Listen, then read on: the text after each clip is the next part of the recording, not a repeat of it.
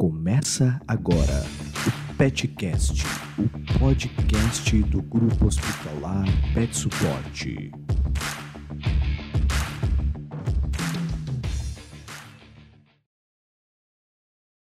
Boa noite para todo mundo. A gente inicia hoje mais uma live do Cat Suporte.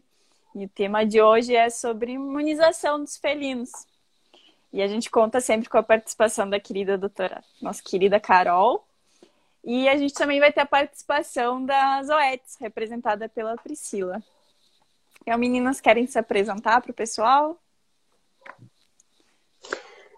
Pode começar, Priscila, vai embora. Nossa, que bacana. Obrigada, Carol. Obrigada, Renata.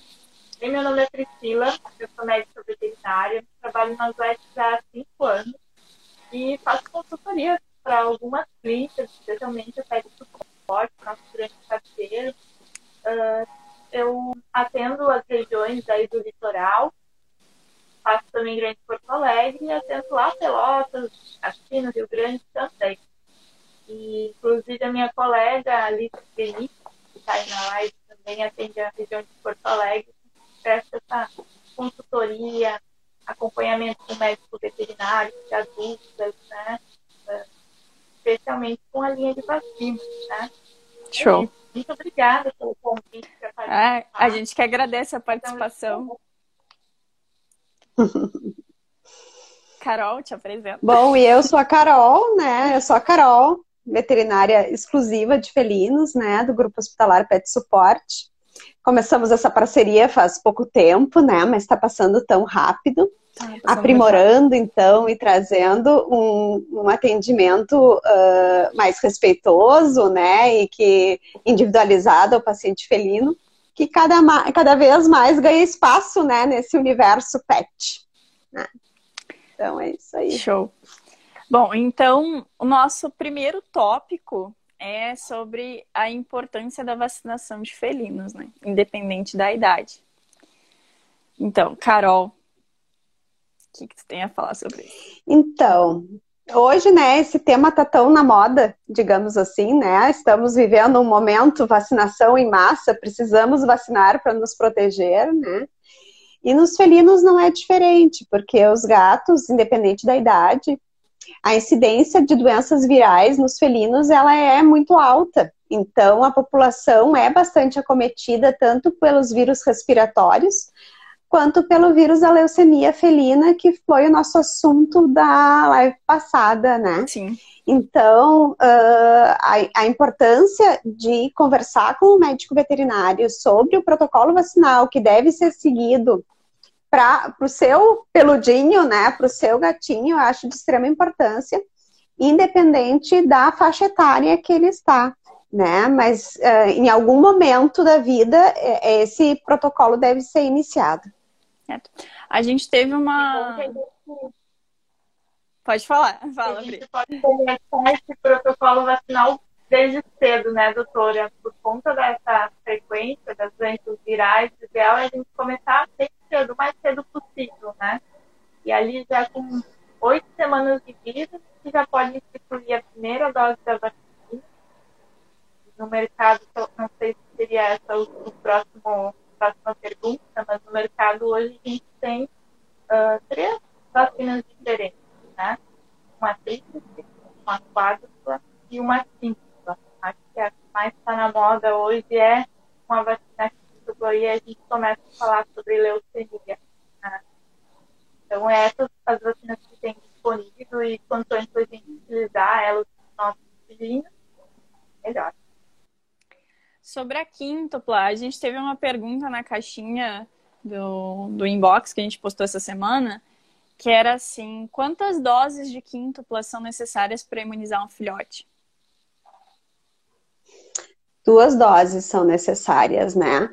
Na verdade, então, uh, o que se sabe hoje é que quanto antes a gente começar a imunização, né? Antes, eu digo não antes, uh, em idade bebezinho, existe uma faixa etária que eles podem ser vacinados, até porque os, os, neonatos, eles recebem os anticorpos através do colostro, né? Que é aquele primeiro leitinho que tem antes do leite verdadeiro. É aquelas primeiras horas é que ele vai receber a imunidade através da mãe. Ele não tem um sistema imune formado ao nascimento. E aí, o que, que acontece? Uh, esses anticorpos maternos, eles vão ficar viáveis no corpo por algum tempo, e depois essa taxa, essa titulação de anticorpos, ela começa a cair. E a gente sabe que a partir das seis, oito semanas de idade, é o tempo que uh, é, é o momento ideal de se iniciar um protocolo vacinal. Hoje uh, se viu que os filhotes eles são muito mais propensos à infecção pelo felve e por isso se preconiza que a gente teste os filhotes, né? Sempre assim, se, naquela questão do tipo de teste, mas assim, com duas semanas depois da adoção a gente já pode fazer o PCR e aquele teste rápido de triagem que se costuma fazer na clínica, a gente faz no momento da adoção ou pelo menos seis semanas depois da adoção. E aí a gente inicia um protocolo que isso vai ser assim, isso que eu, eu acho bem importante a gente frisar já de início, assim, que cada caso é um caso. No protocolo de filhotes, a gente leva muito em consideração que gato é esse, que risco que ele tem das doenças infecciosas, mas de uma forma geral, a gente vai usar um protocolo de vacinas que são tidas essenciais, que seriam a, a tríplice e a quádrupla, em alguns casos, aqui a gente utiliza bastante, a gente faz uma primeira dose dessa vacina. Quando se faz o reforço, a gente usa quíntupla, depois se faz um outro reforço de quíntupla, por isso que tu precisa de duas doses de quíntupla. E aí, conforme a faixa etária, vem a vacina antirrábica, e aí a gente segue um protocolo vacinal, tá? Então, assim, hoje se sabe que o gato, então, filhote, ele é mais propenso às infecções, ele tem um sistema imune que está se formando e ele precisa ser imunizado o quanto antes, né? Para seguir esse protocolo e principalmente seguir o intervalo entre as aplicações. Então, isso tem que ser respeitado. Como a gente tem respeitado esse intervalo aí da segunda dose da vacina, essa questão aí, isso é bem importante. Então, o reforço da vacina nessa faixa etária aí, a gente vai fazer com intervalo de três semanas, no máximo quatro semanas depois da primeira aplicação, tá? Então, isso é uma coisa que a gente tem que seguir, porque se a gente quebrar esse protocolo inicial, a gente às vezes precisa começar tudo outra vez. Então, é bem importante essa orientação. Show. Até Isso. nas OETs, falando agora né, um pouquinho da, do laboratório, as OETs têm um programa de proteção garantida que serve para garantir a saúde do, do pet, né? garantir que uh, ele seja protegido. E para acessar esse programa através do médico veterinário, a gente precisa que siga essas orientações de acordo com a orientação do médico veterinário, né? de respeitar o intervalo de dose, doses e o número de, de vacinas também, né? de acordo com a doutora Carol falou. Até a gente teve uma pergunta que foi, acho que tu respondeu agora, né, Carol, mas foi uma pergunta que teve na outra live, que era se, se passar do, do, do, do tempo que precisaria para né, dar a segunda dose, se teria que recomeçar tudo de novo. Foi uma. Muitas vezes, sim. É uma questão é, que surge porque bastante. Principalmente se. É, muitas vezes se, se faz uma dose só e aí passou dois, três meses e não foi feito o reforço, a gente reinicia o, o protocolo vacinal. Né? Então, assim, isso vai ser bem individualizado. E dependendo de cada caso e como é que foi e por que que não foi tomada a segunda dose, né? Se houve uma, uma doença aí nesse intervalo, se aconteceu, o que, que foi que aconteceu? Porque às vezes, para o animal ele responder bem à vacina, ele precisa estar saudável. Então, ah, vacinar é um ato médico. Ele precisa uh, ser avaliado clinicamente para que não ocorra falhas vacinais também, né? Então, isso deve ser levado em consideração na hora da tomada de decisão de vacina, de qual vacina e, o, e se vou fazer a vacina ou não, entendeu? Veio vacinar, mas se aconteceu alguma falha ali no exame clínico, há uma suspeita, às vezes a gente é, investiga primeiro, trata primeiro, para ter certeza que ele vai responder bem à vacinação. Sim. Então, o, o, o, o protocolo vacinal, ele, ele pode sofrer assim, personalizações, né? Dependendo de, de cada caso.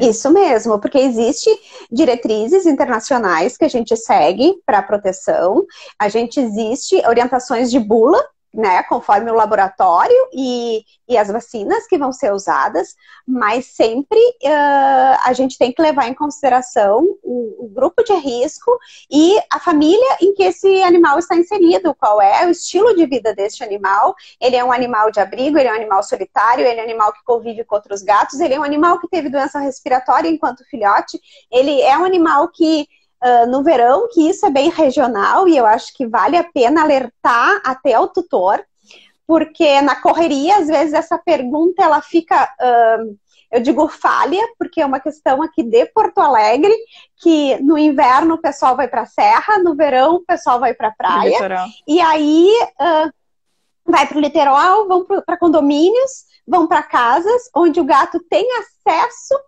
ao condomínio, então ele tem acesso à rua, e na, durante o ano ele fica confinado num apartamento. Então ele acaba sendo um animal de risco por ter chance de ter contato com gatos errantes, né?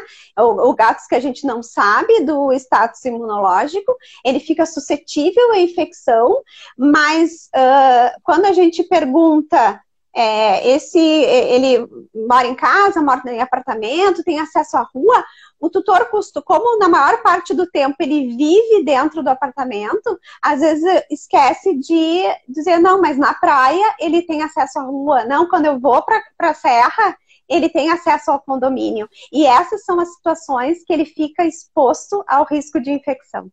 Então, isso é uma coisa que, que, é, que dá um alerta, assim, sabe?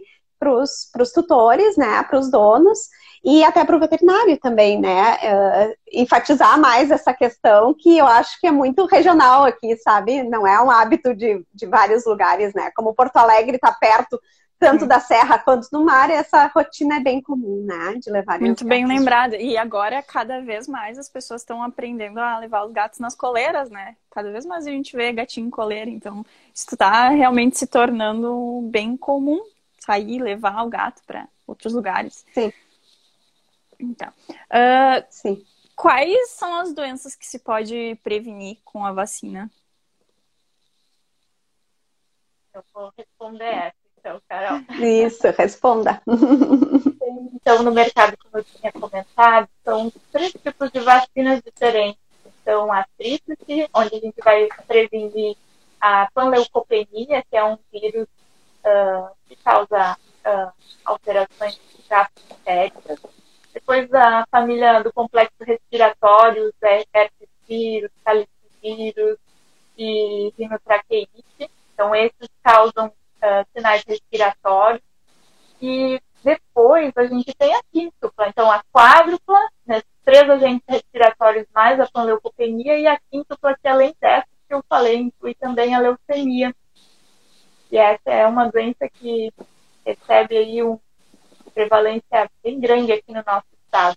Eu tenho uma informação assim que, aparece, que foi divulgada no COMAC esse ano, fala que até o ano que vem, 2022, a, pre, a previsão é que a população felina alcance os 30 milhões. Nossa. Então a população felina está crescendo muito rápido, muito mais do que a população canina. E um dado que, que é assim triste, pensando na leucemia, é que a concentração desses felinos, então quando a gente fala dessa concentração, a gente fala da quantidade de animais por área, o Rio Grande do Sul está em terceiro lugar. Então, aqui no Rio Grande do Sul, tem uma concentração muito grande de felinos por, por metro quadrado, digamos assim, né? Então, isso faz com que essa suscetibilidade de doenças, especialmente a leucemia, torne um problema muito grande aqui no nosso estado, se ele não for prevenido. E que bom que tem né, uma vacina aí no mercado que a gente possa usar. Verdade. Se tem, se tem prevenção, não tem por que não fazer, né?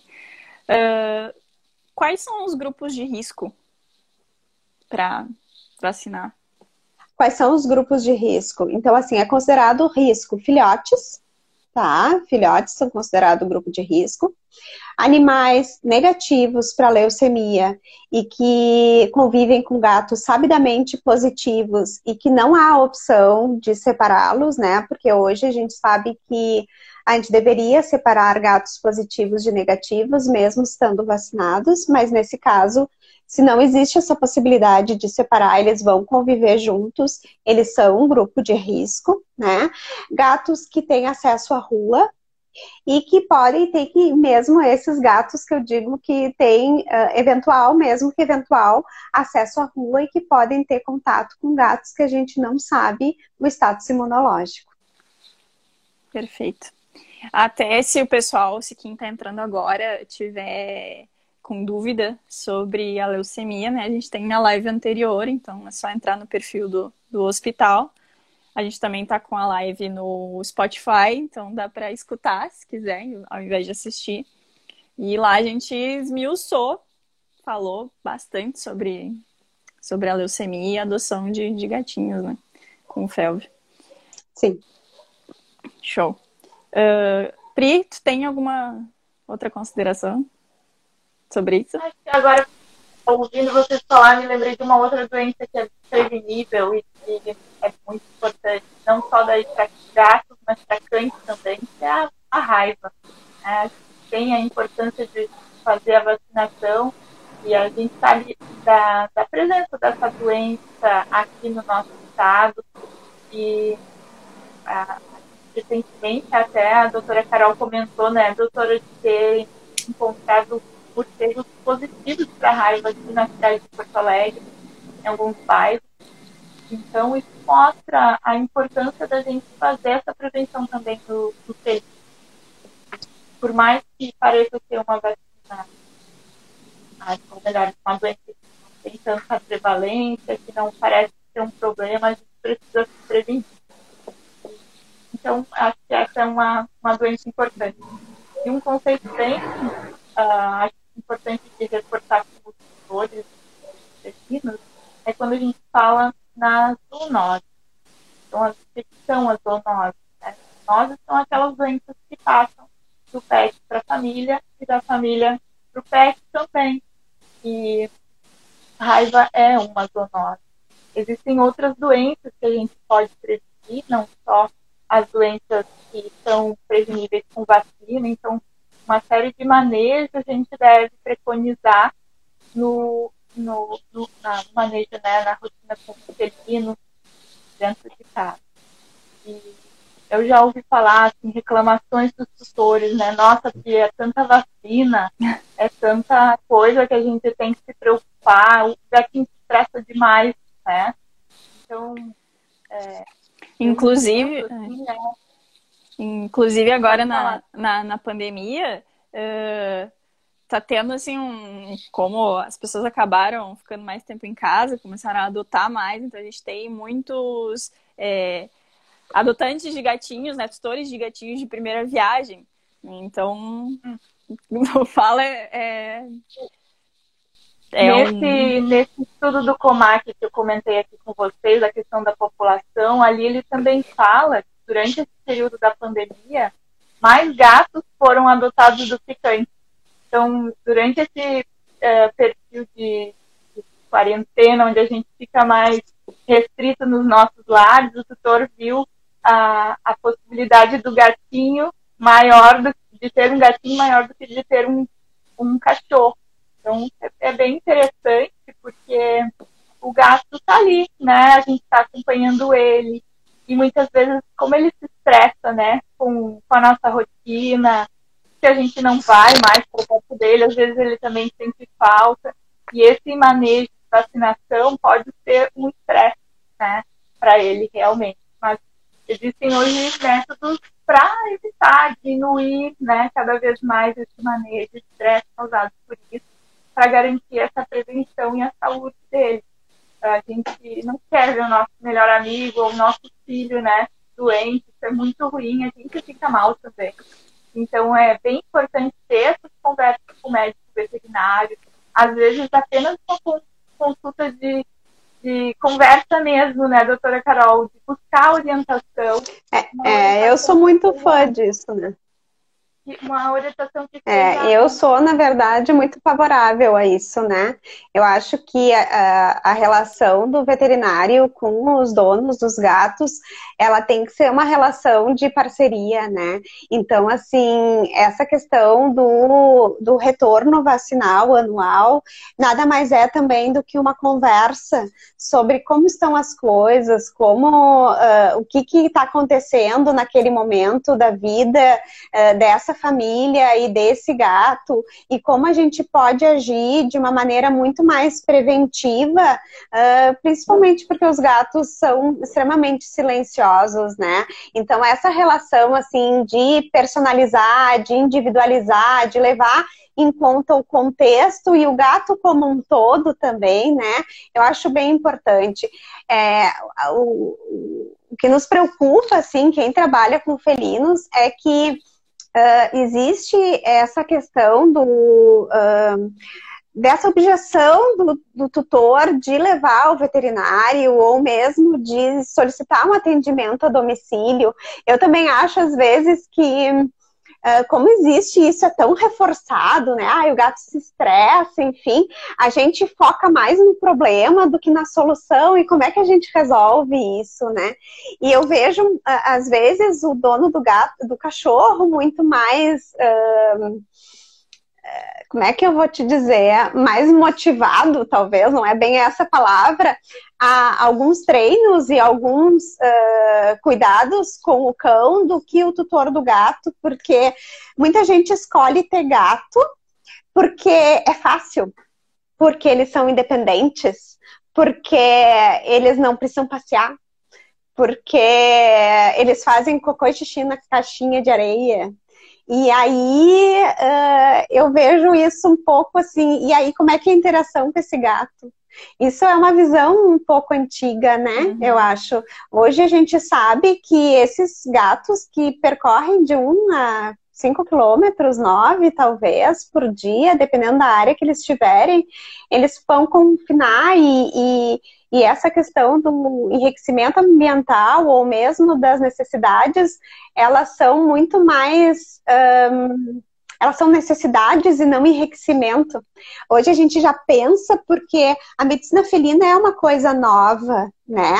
E aí, quem trabalha mais tempo, assim, que eu digo assim, ah, já estou 18 anos nesse mercado, a gente já colhe uh, frutos do que a gente plantou e assim a gente já percebeu, enquanto clínico de felinos, a diferença que faz uh, um gato ser treinado, um gato tomar comprimido sem ter, sem se estressar, porque uh, manejos que a gente deve incentivar porque a consulta num hospital ou numa clínica, e aí eu puxo o assado para o grupo hospitalar PET Suporte, ele vai dar, é importante ter uma área restrita, é importante, mas assim, mais importante do que isso é tu ter uma equipe que respeite o gato e que entenda ele como um indivíduo único e diferente, que para o gato menos é mais. Então, assim, tu estando dentro de uma estrutura hospitalar onde tu tem o recurso de exames e de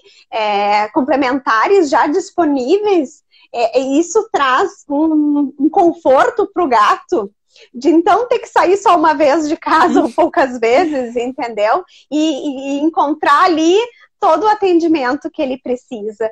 E talvez se a gente de, é, dispor um pouquinho mais de tempo para treinar os nossos gatos, a gente vai se dar conta, e isso é uma sementinha que tá, a gente está plantando agora né, nos últimos anos, assim. E, e essa questão da vacina, das doenças que são transmitidas dos animais, né, das, das chamadas zoonoses, são transmitidas dos, dos animais. Uh, para a gente, para os seus tutores, e esse contato cada vez mais uh, estreito, né? Porque cada vez mais a gente ficou em casa e, e a gente vai ter algumas restrições de saída e muita gente tem realmente medo disso. Essa, eu acho que esse esse retorno para vacina, ela é muito importante, sabe? Eu acho que, que cria esse vínculo e essa confiança do tutor uh, com o veterinário, e o veterinário conhece aquele indivíduo, aquele gato, como um paciente que, que permite ou não permite certas coisas e acho que o relacionamento se torna mais feliz para todos, né? Acho que nesse sentido, por isso eu sou tão fã do individual e às vezes isso parece meio assim, uh, sei lá, é difícil, sabe? Às vezes é mais fácil usar a regra do, a receita do bolo, né? mas eu não vejo assim eles dessa forma, sabe? Sim. Isso que é o teu diferencial. É, é né? legal. É o teu diferencial que tu. É, na, é, na verdade eu não consigo, e, e o que a gente tem. Ninguém é igual a ninguém, e o que serve para um não serve para o outro, então a gente precisa dessa conversa, eu acho que é bem importante. É, e lembrando que, que todo o consultório do, do Pet Support ele é todo cat friendly, né? Tem a gente tem o Félio, ele tem espaço, o cliente fica numa sala separada, dos, não tem contato com, com os cães. E tudo isso é pro para ele se sentir mais à vontade, né? Tanto o, o, gato quanto o tutor, porque a gente sabe que os tutores de gatos também são muito exigentes. E eles querem o melhor para o gato deles. Então... É. Mas eu é que o gato, como eles. Eu vou trazer para vocês um, um dado bem legal que tem de encontro a isso que a gente está falando. Na, na, revista Veja, não sei se vocês viram, de 2019, saiu uma, um dado assim, 42% dos tutores no Brasil adiam a visita ao, médico, ao consultório, né, ao médico veterinário, principalmente devido à falta de estrutura. Por conta daquele estresse todo causado, essa falta de manejo que a Carol fala, né? E, e, e hoje ter um hospital, ter um, um consultório, uma, uma médica veterinária voltada, especialista para o atendimento felino, faz toda a diferença para essa, essa satisfação com a saúde do nosso quando a gente leva o felino, o gato, ou até mesmo o cachorro, inclusive os nossos filhos humanos, né? Quando a gente leva no, uhum. num, num consultório estranho, diferente, às vezes uma pessoa que, ela, que ele nunca viu na vida, não tem o hábito né, de, de convivência, ele fica muito nervoso. O gato, o felino fica, pode chegar ao ponto né, de ter situações que são irreversíveis, traumáticas, não só para o felino, mas para o tutor também. Então faz muita diferença e, e eu acho muito bacana trazer isso para o mercado. De repente, esse dado aí que eu trouxe, 42% dos tutores no futuro, isso mude, mude. Uh, por conta disso, desse melhor atendimento. É, é, é o que a gente espera. Uh, vou... É, eu acho que é por aí. Hum, fale. Não, pode, pode. pode. ia passar para o próximo. Pensei que tu ia fazer uma hum. pergunta. Diga, passa para o próximo, vamos lá. Uh, então, sobre a aplicação das vacinas. A gente tem aquela questão do sarcoma.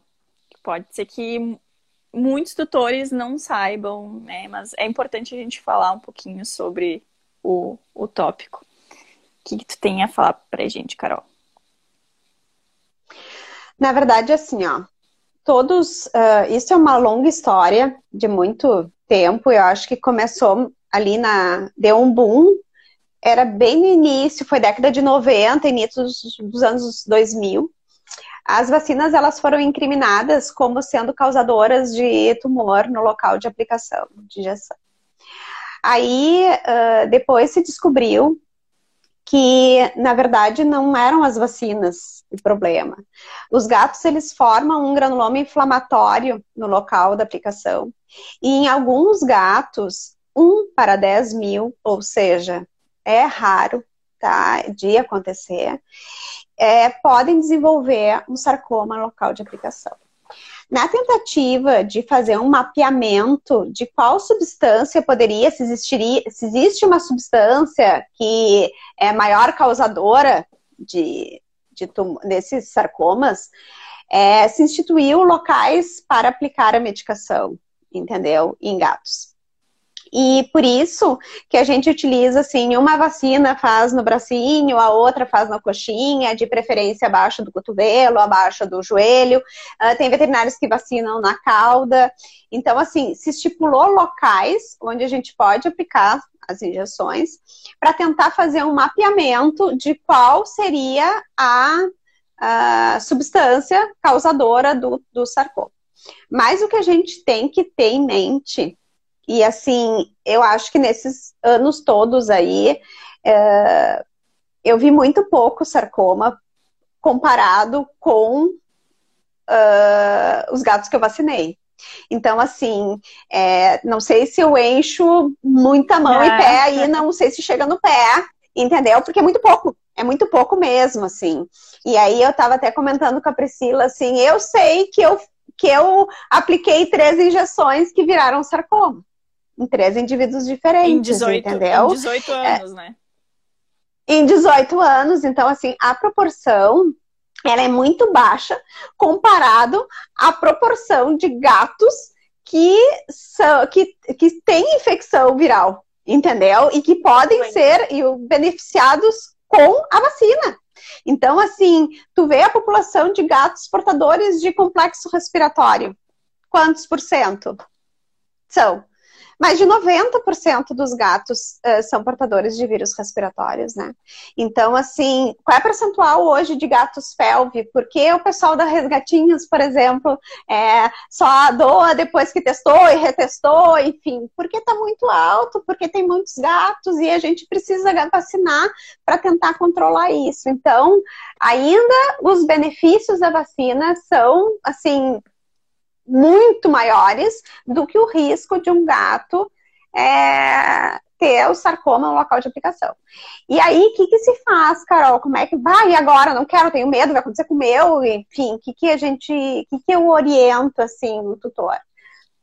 Um mês depois que aplico a vacina, eu sempre oriento o tutor tocar. Eu mostro onde eu apliquei a vacina. E aí ele vai tocar na pele e vai ver se nota, até puxando assim, briscandinho, assim, aquele local, se ele nota algum nódulo, se ele nota alguma coisa, notou qualquer coisa diferente naquele local onde a gente aplicou qualquer tipo de injeção, ele deve entrar em contato, voltar na clínica para a gente avaliar, tá? Então, assim, e acontece? Não acontece sabe? Eu ainda chamo atenção porque eu acho que essas informações elas são importantes, porque cabe a nós orientar o responsável pelo animal é o tutor. Então, assim, uh, a gente precisa orientar e eu acho que como ele é nosso, o tutor é parceiro, ele tem que estar ciente dos riscos que acontecem, né? Que pode acontecer. Para se acontecer com aquele animal, ele diz assim, ai, mas eu nem sabia, se eu soubesse eu não teria feito, entendeu? Então, acho que isso é, é importante, mas acho que não pode ser supervalorizado, não. Perfeito. Tem um material das OS que a gente disponibiliza para os veterinários, uh, que é, na verdade, um resumo que a gente tem na literatura e tem um guideline dia né, para os veterinários que a gente chama de ah, o nódulo né, vacinal, pós-vacinal, estou lendo aqui, tá? Para facilitar.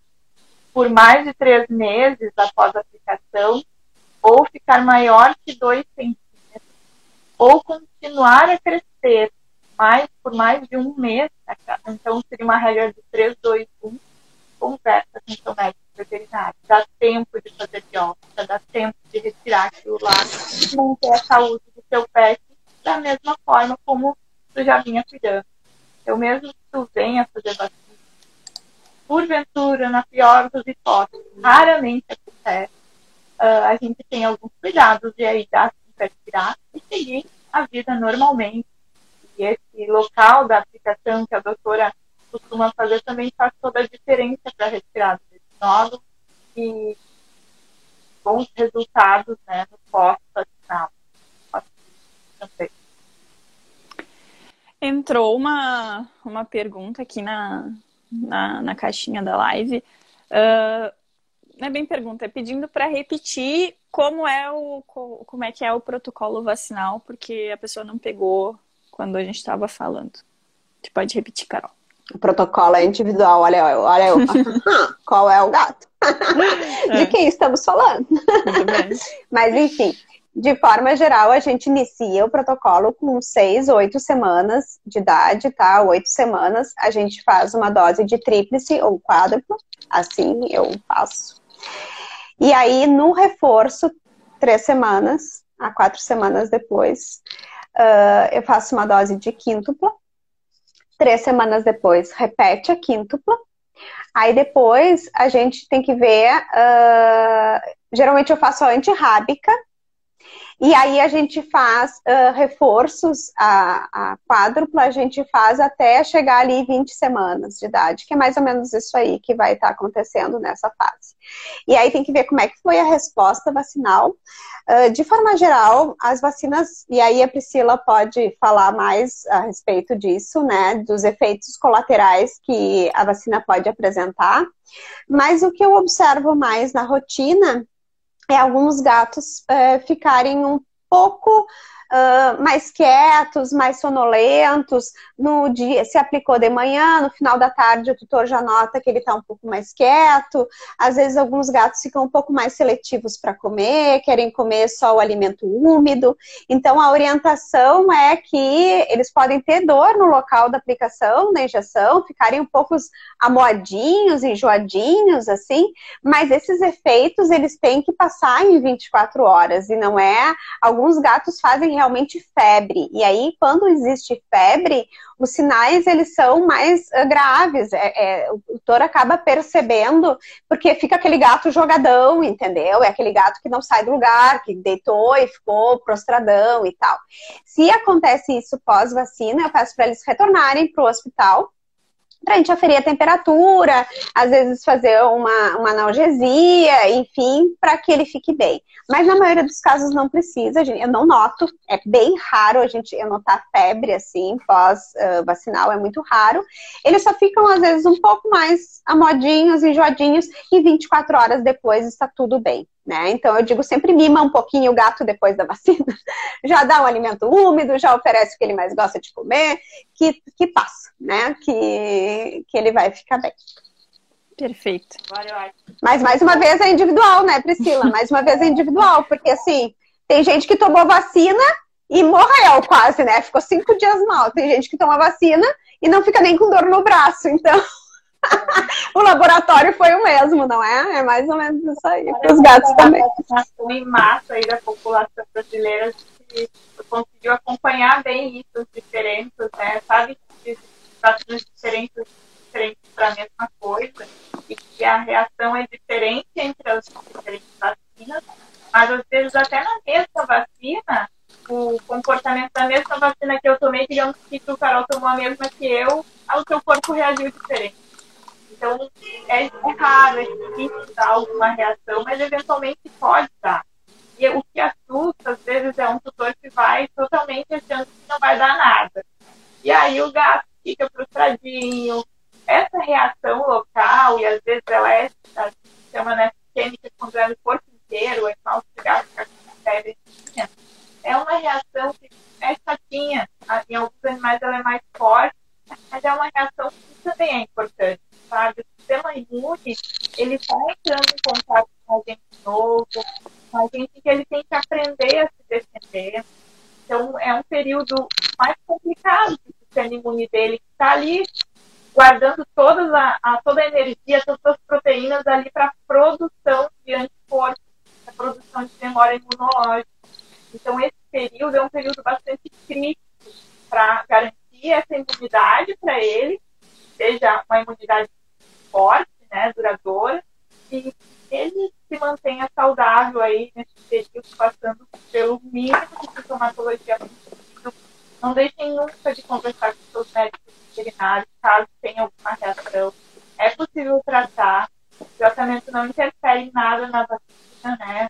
Adicionam de acordo com a posição veterinária e fica traz benefícios para esse período. E agora falando né, nesse período pós-vacinal, acho que é importante a gente alertar no Covid a gente já está aprendendo, na verdade, isso, mas a gente vacinou, a gente não está imunocompetente. Não está pronto já para ser desafiado com vírus de campo, vírus da rua, né?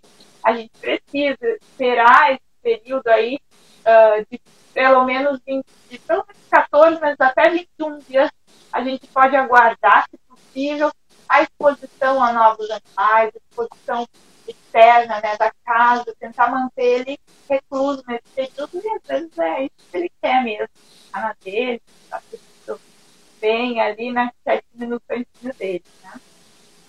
Uhum. A Ana, ela comentou que ela tem tá fazendo casa de passagem para um gato feral, feral, e ela tem uhum. dúvidas de como ela, como ela vai conseguir vacinar ele. Como é que ela ainda tá. Qual é o manejo disso? É. Pois é. Aí isso que a gente tem que ver, porque, por exemplo, assim, existe inclusive uma diretriz, né, uma orientação nesses casos de gatos ferais e até gatos que são errantes e que são devolvidos para a rua, porque isso acontece, né, é uma forma de controle populacional, às vezes tem uma colônia de gato em algum lugar, a gente simplesmente castra esses animais e devolve, devolve. eles para onde eles estavam, né. Então, assim, nesses casos de animais ferais, uh, a gente pode fazer anestesia e, e vacinar os gatos. É, é, é o que se faz, é o que se pode fazer, entendeu? Porque vai ter um estresse, claro, mas a, a, a indicação é, e, e, esses gatos que a gente castra e devolve, inclusive a gente pode vacinar, castrar, uhum. que é coisa assim que não se indica em lugar nenhum, em nenhum outro momento a gente faria isso. Mas nesses casos a gente faz pelo temperamento dos gatos, porque não existe outra possibilidade. A gente não, talvez não tenha outra chance de imunizar e de pelo menos fazer uma dose de vacina nesses animais. Então, é o que é, é importante, assim, e que a gente acaba fazendo mesmo. Tá? Então, gatos ferais, eles também têm que ser vacinados, nem que para isso a gente precisa de uma contenção, de uma sedação. Uma sedação ou anestesia, conforme o, a fúria. E... conforme qual feral ele é. E para quem não sabe, gatos ferais são aqueles gatos que não aceitam né, nenhum tipo de contato, não, não ficam perto de jeito nenhum de pessoas, né? Geralmente são animais que foram Isso. resgatados da rua e estão passando por um processo de domesticação. De domesticação. É, mas é, isso é bem questionado também, né? Se a gente for entrar nessa, nessa ladainha aí, mas enfim, é, do, dos gatos ferais, né? Mas acontece, e eu já tive clientes que cuidavam de colônias, e a gente acabava fazendo isso, né? Fazia quando castrava, e às vezes quando a gente tinha que fazer o reforço da vacina, a gente capturava de novo e anestesiava, fazia uma sedação. Hoje existe tantas coisas, tantas drogas, né? E os anestesistas estão competentes é. para nos ajudar nesse processo aí. Então, assim, o que importa é a gente contar com profissionais qualificados, né? Então, que vai fazer uma sedação e que, que não coloque em risco a vida do, do animal, né? Porque até esses animais, para a gente colher sangue, para qualquer procedimento, a gente acaba utilizando esse momento da anestesia para investigar outras coisas também, né? Outras doenças. Eu conheci em toda a minha vida um gato. Ele demorou, ele era feral e demorou um ano para aceitar, assim, um carinho. Mas conheci, foi um um caso muito à parte. É, mas tem, e daí depende, né? Porque cada indivíduo a gente não sabe qual é a bagagem que eles têm, que eles trouxeram, né? A respeito disso, de, do contato a humano. Irmã, a, a, minha irmã passou também por um caso como esse, Renata. Ela também acho que chegou quase, agora ela saiu, mas é um, um ano mais ou menos até ela conseguir encostar na Magnólia, porque ela era muito geral. Acho que nem a Carol falou, né, a gente exercitar essa função do manejo, né, estimular o máximo possível. Hoje tem tanta coisa bacana para enriquecer o ambiente, de, interação com o felino para passar essa segurança para ele. E a vacinação para minha irmã demorou também muito por conta disso. Né? Para ela, ela optou por um atendimento em casa. E hoje, conversando com a doutora Carol, Carol me ver um outro, um outro lado, né?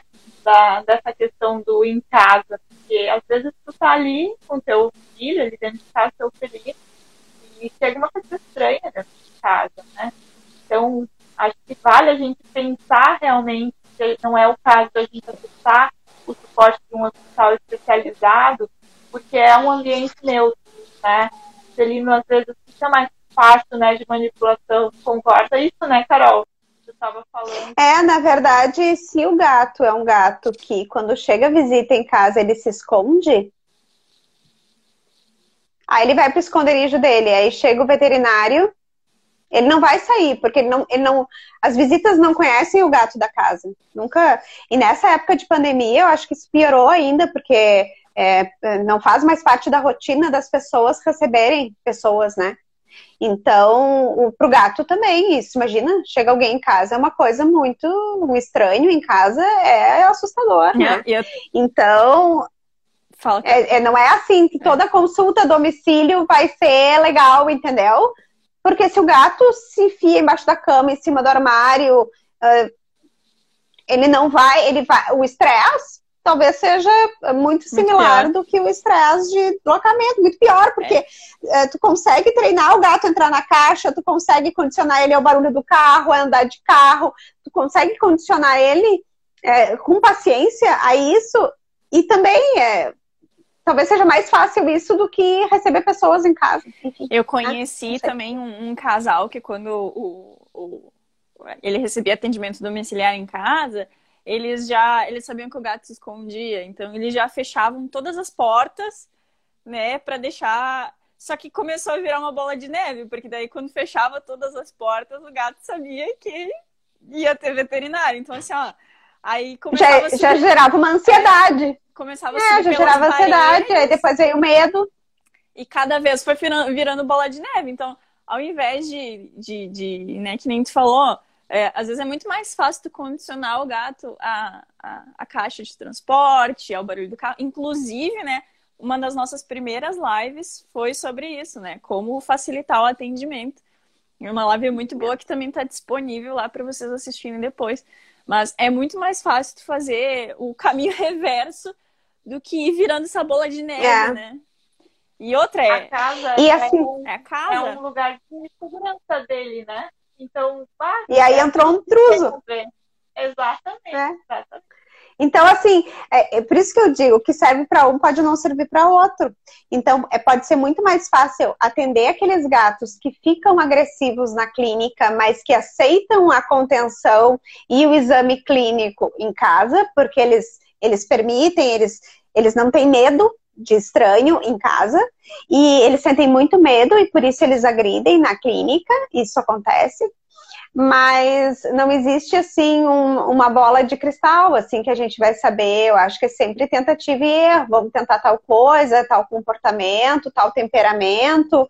É, tem outros gatos em casa, existe o estresse da volta, os outros gatos não reconhecem.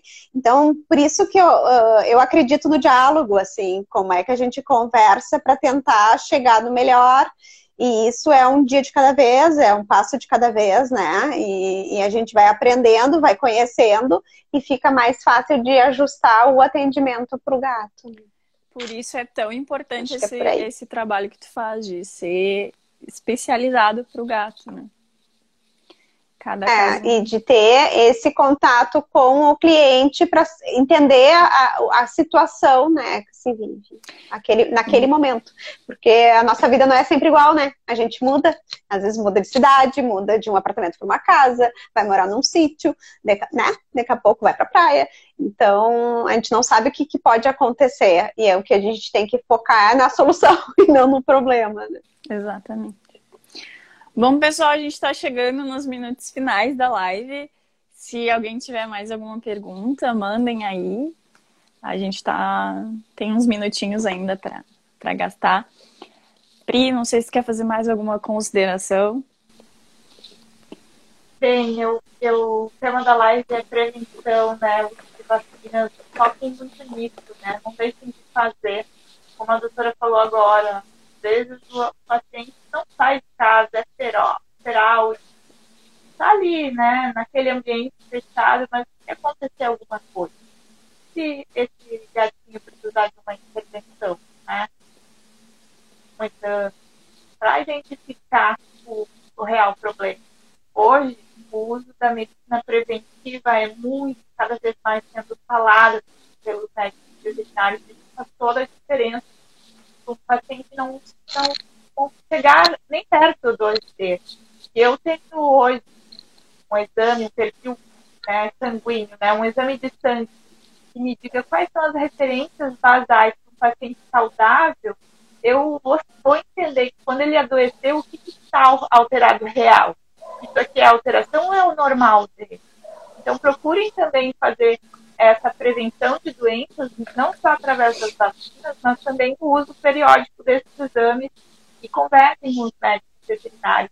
Aproveitem que o paciente está saudável para fazer isso e assim a gente ter um parâmetro para comparar quando ele está doente e entender por que cada paciente é um paciente diferente médico veterinário, a gente brinca, né, entre a classe veterinária não tem a bola de cristal, infelizmente. Ai, como seria bom, né? Como seria bom, porque enquanto assim o gatinho e ai, ele tá e tu ser encantador de gatos, né? Seria ótimo. É. Mas é um processo, a gente demora um pouquinho, né? São quebra-cabeças que a gente vai montando para tentar chegar num objetivo final que é o bem-estar, né? E que é a felicidade do tutor e do gato, porque eu realmente acredito nisso, né? A gente ajudando uh, o gato, a gente está ajudando o tutor também, porque a gente saber que o nosso bicho tem uma coisa e tu não sabe o que, que é, é gera é, muita ansiedade, é porque a gente sabe que tem alguma coisa errada. E esse é, é, é, isso a gente já entende na veterinária que cada vez a gente tem mais agilidade nos, no diagnóstico, né, também das doenças. E a gente tenta fazer tudo para ontem, porque isso gera um estresse emocional muito grande. E, mas infelizmente a gente tem que ir montando pecinhas, né? A gente tem que ir fechando o nosso quebra-cabeça para fechar um diagnóstico. E a prevenção, com certeza, facilita muito esse processo, né? A Vivian disse que a live foi sensacional, agradeceu as dicas, disse que foram dicas muito importantes. A, Alice também falou muito legal. Obrigada pelas informações. Tá? A gente que agradece a participação de vocês. Obrigado a todos que ficaram até o final.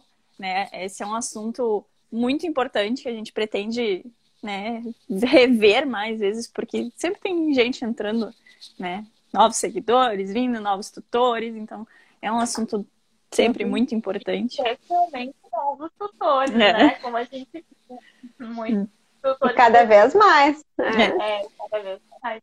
E semana que vem, não, mês que vem, a gente daí vai ter a, a live sobre a imunização dos caninos, né? Hoje foi de felino. Ah, Também com a participação da, da Zoete. Uh, é isso, pessoal. Não teve mais dúvidas. Carol, Pri, queria agradecer muito a participação de vocês. Obrigada pela, né, por todas as dicas, por todas as informações. Eu acho que foi uma live muito, muito show, cheia de, de, de conteúdo para o pessoal. Uh, queria agradecer a Zoetes pelo, pela parceria, pelo, né, pelo, uh, por estar sempre aí com a gente. E é isso, pessoal. Se não tiver mais dúvidas, meninas querem tchau para todo mundo e daí a gente encerra a live. Não, só agradecer a todo mundo, né? E qualquer dúvida estamos à disposição. Né? Só agendar o atendimento na Pet Suporte em qualquer uma das unidades, né?